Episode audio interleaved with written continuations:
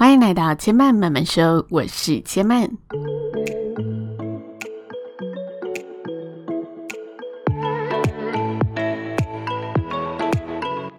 目前频道在 Apple Podcast、Spotify、KKBox 以及 Google Podcast 都听得到。喜欢的朋友，欢迎帮千嫚订阅并留言评论，让更多人可以认识千嫚慢慢说喽。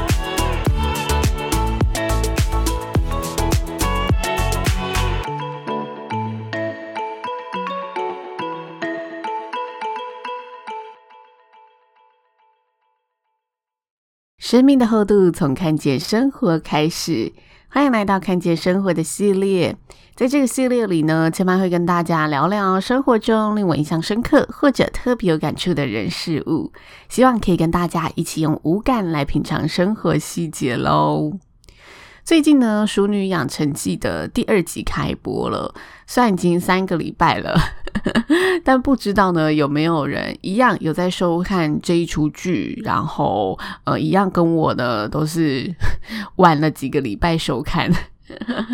我记得《淑女养成记》啊，第一季很夯的时候，我并没有马上看。然后是有一天呢，回到家跟姐姐聊天的时候，她就问我：“哎，有没有看过这出剧？”然后大概跟我讲了这出剧的内容，我就觉得哎，题材其实蛮有趣的，然后就引发了我的好奇心。结果就呢，一个晚上熬通宵追完了。第一季，那第一季其实也才十集而已，所以它的篇幅其实不太长。我看一下第二季，好像差不多也是维持这个篇幅。那坦白说，我一开始看的时候不是很习惯，因为它有一些舞台喜剧的元素，会特别把一些很搞笑的点啊刻意放大，然后去夸张的演出，对比我比较喜欢看的那一种可能。嗯，温馨小品的片，或者比较自然趋近生活的演出方式，有蛮大的差别。那虽然他的呃演出是以这种舞台有点夸张的方式，但其实他的剧情内容和台词设定都是超级生活化，而且是你会自然而然的融入其中，然后觉得嗯，这真的是我日常当中会听到的对话场景。那里面的主角他是呃叫陈嘉玲，她是台南女儿，所以她跟家人说话的时候，很多都是台语的气口去呈现，很到地，很亲切。让我这种北漂的孩子呢，会觉得有浓浓的家乡味。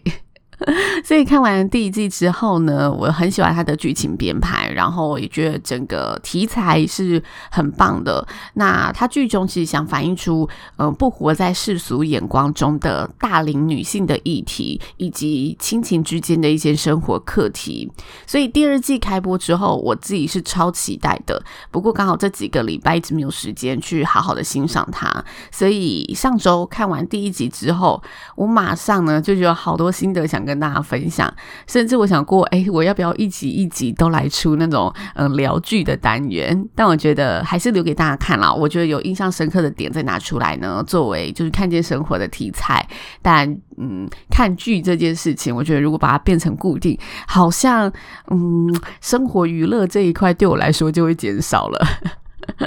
所以，就大家如果喜欢这一集千嫚的分享之后，也许可以再进一步去了解这出剧。那我想跟大家分享的是什么呢？就是它第一集里面啊，有几个点我真的是被打动到心有戚戚焉。整体的剧情我不多说，那我就跟大家分享这几个点，大家有兴趣再去支持这个优质台剧《修女养成记》啊。它其实从第一集就有一个很特别的戏剧特色，除了刚刚提到的是舞台剧，然后有一点。呃，搞笑元素在里面，它不是整出舞台剧哦，只是我觉得搞笑那一 part 会有比较多夸张的舞台剧演法。那在呃整个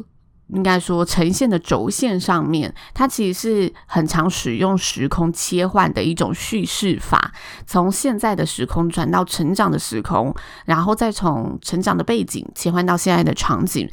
他利用这一些就是时空的转换，让大家去了解，其实成长路上发生的每一件事情，在我们心中所留下的价值和对我们长大之后的人生会产生的一些影响。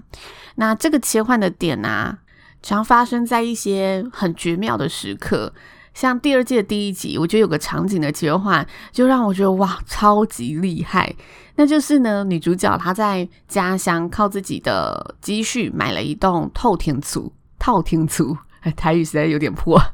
就是独栋的透天那种房子，那父母亲当然很替自己的孩子感到骄傲嘛。但是呢，出于关心的嗯、角度出发，他又呢呃有点太过于干涉起各种就是新家的事物，像是呢沙发不能挑白色的，容易脏，还是要请风水师傅来看房等等。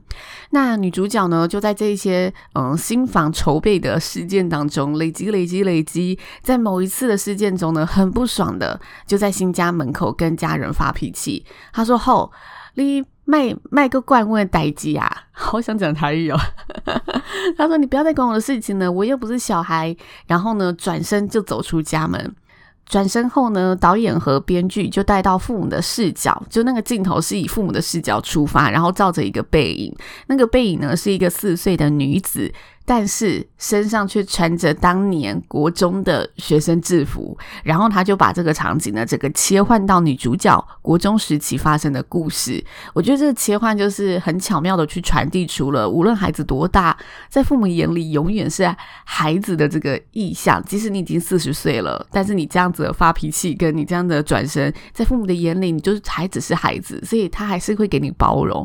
所以我觉得这个其实只是一两秒的东西，但是它能。借由这种方式去，嗯，带出这个意象，真的是很精心的安排。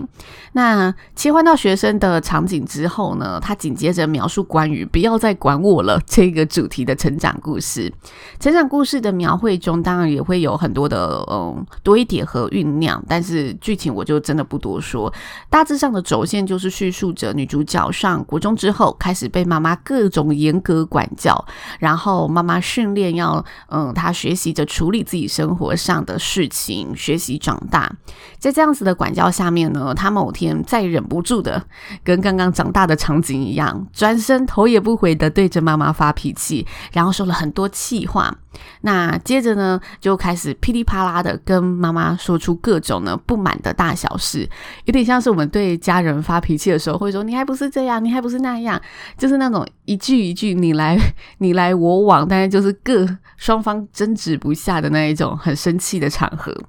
那不论女主角说什么，妈妈都会说：“因为你读国中啊。”像是你都不准我看电视，妈妈就说：“因为你读国中啊。”或者是你都不准我留头发，因为你读国中啊。然后女主角就不理解的、无法理解的回复妈妈说：“上国中到底有什么了不起？跟国小也是一样啊。”妈妈顿呆了一下后回复。上国中很了不起，因为我没有读过国中。如果当时外婆可以让我读国中，我就不用十三岁就去做女工了。那因为他整程都是讲台语，然后那个演技我觉得是非常棒的，你可以感受得到，就是父母那一些用心良苦，其实他背后都是出自很多原因的。然后两个人就这样吵完架之后，妈妈就接着说：“来啦，上摩托车，我载你回家。”结束了这一幕。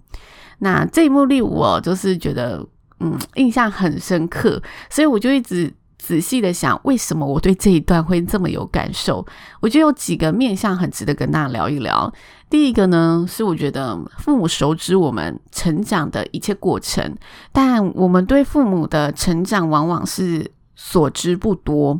在这所知不多的故事里，其实常存在着很多让我们能更理解对方、更认识对方的关键时机。就看我们有没有这个机会去发现，即使是在有点激烈的争吵当中去发现这些事情。但是，嗯。往往我们在真的了解之后，就更加能体谅对方为什么会有这样子的一个想法和行为产生。就是我觉得这一小小段的剧情当中所包含的一个很深刻的课题。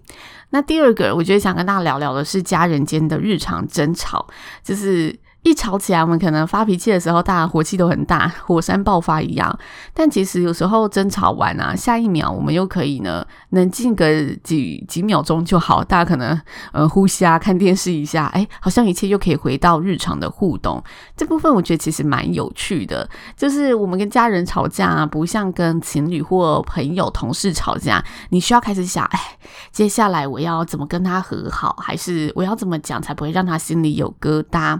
基本上就是亲情的这种关系，只要我们心里有对方，生活自然会把我们拉回这段关系。但，这个前提是大家就是家人间感情还不错。我知道每个人家庭状况不一样，不过我觉得如果平常大家家庭状况是不错的话，其实很可以感受到这一种争吵过后，你不需要太多的。嗯，思考你就可以把一切回归日常、回归自然互动的这一种巧妙关系。我觉得这在这一段剧情里面也让人看了特别的有共鸣。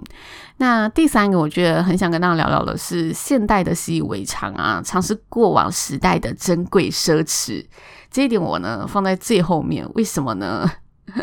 当然，这无关好坏，还是要说一下，因为时代的进步，你必然会遇到这样子的情况。只是我们因为嗯不了解，没有度过就是过往时代的那一些事情，所以常常会衍生出一样相互不理解的东西。就像剧情当中，父母很珍惜孩子有机会读到国中，所以他。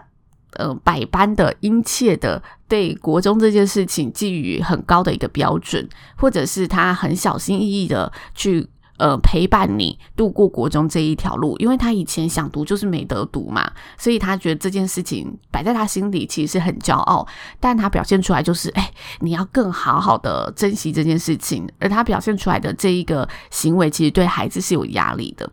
但是他这一切行为出自的心意都是很珍惜这一件珍贵的事情，所以这在我们来说，哦，现在就是九年一贯，我们觉得习以为常。但其实过往的时代，这些教育都是珍贵奢侈的。那，嗯，我自己其实对呀。最近我在搭公车的时候也有相同的感受，我觉得哇，现在搭公车超幸福的，我只要 app 就看得到公车的讯息，哪像以前学生时期，就是要搭公车的时候都要去公车站牌，然后看一下班次，然后记得公车时刻表。或者是呃，我记得高中时期吧，就是你要出去玩，你一定要先上网查时刻表，不像现在就随时随地你手机的公车 app 打开，精准到几分钟、几秒钟后入站都告诉你。我觉得，嗯，的确，我自己在这这件事情上就有很深刻的感触。现代的习以为常，常是过往时代的珍贵奢侈这一件事情。那我觉得这就是时代的转变必然会遇到的情况啦。但是有时候，如果我们呃从从中有发现，哎，怎么好像跟嗯长辈之间有些代沟的时候，或者是不太能理解长辈为什么有这样子的习惯，其实他背后可能都会有一些背景故事存在。像是我记得之前在看《孤尾》的时候，那个阿嬷，从抽屉里面拿出铁盒，然后铁盒打开都是珍藏的信封。我觉得他铁盒这个东西就一样非常细腻的去把生活看到的场景放在里面。的确，很多长辈他都会用那种喜饼盒啊、铁盒去收藏很多珍贵的东西，就是他舍不得丢掉那个容器，因为可能在他成长的故事里面有人送礼来，这件事情都是非常值得我们珍惜的。只是我们现在。他就觉得哎，习以为常，它就是一个盒子而已。就我记得那时候在看《孤味》的时候，我对这一幕也挺深刻的。我想说，哦，对，阿妈真的会用各式各样的铁盒去收藏她的东西。嗯，好像有点聊偏了。最后，我还是回到剧情跟大家分享，就是我就仔细拆解为什么这一小小段剧会让我有这么深刻的情感共鸣。后来我发现，哎，剧情背后啊。嗯，最能引发我的那个核心共鸣是，父母对孩子的期待，其实常常在背后都是藏着许多没有说出口的秘密或心酸。所以，身为孩子，我们没有太多机会去发现或了解父母期待的背后所嗯藏起来的故事是什么。但是，如果我们可以感受到父母期待的心意是出自于为我们好的心意，即使这份期待跟自己的期待不同，都值得我们多一份理解去看待，然后去进一步的解读和认识。我们仍然可以保有自己选择的权利，并不是要完全照着父母亲的期待走，但是我们也不要因此误解了父母想要为我们好的心意。这是我觉得这一出剧我看完觉得嗯，很想跟大家呃分享出来的几个点，然后也总结出这个结尾，希望也能让大家带来不同的想法。那以上就是千曼今天的分享。如果大家听完之后对《熟女养成记》有兴趣的话，也欢迎多多支持优质台剧。千曼慢慢说，今天就说到这里了，也邀请大家下次再来听我说喽，拜拜。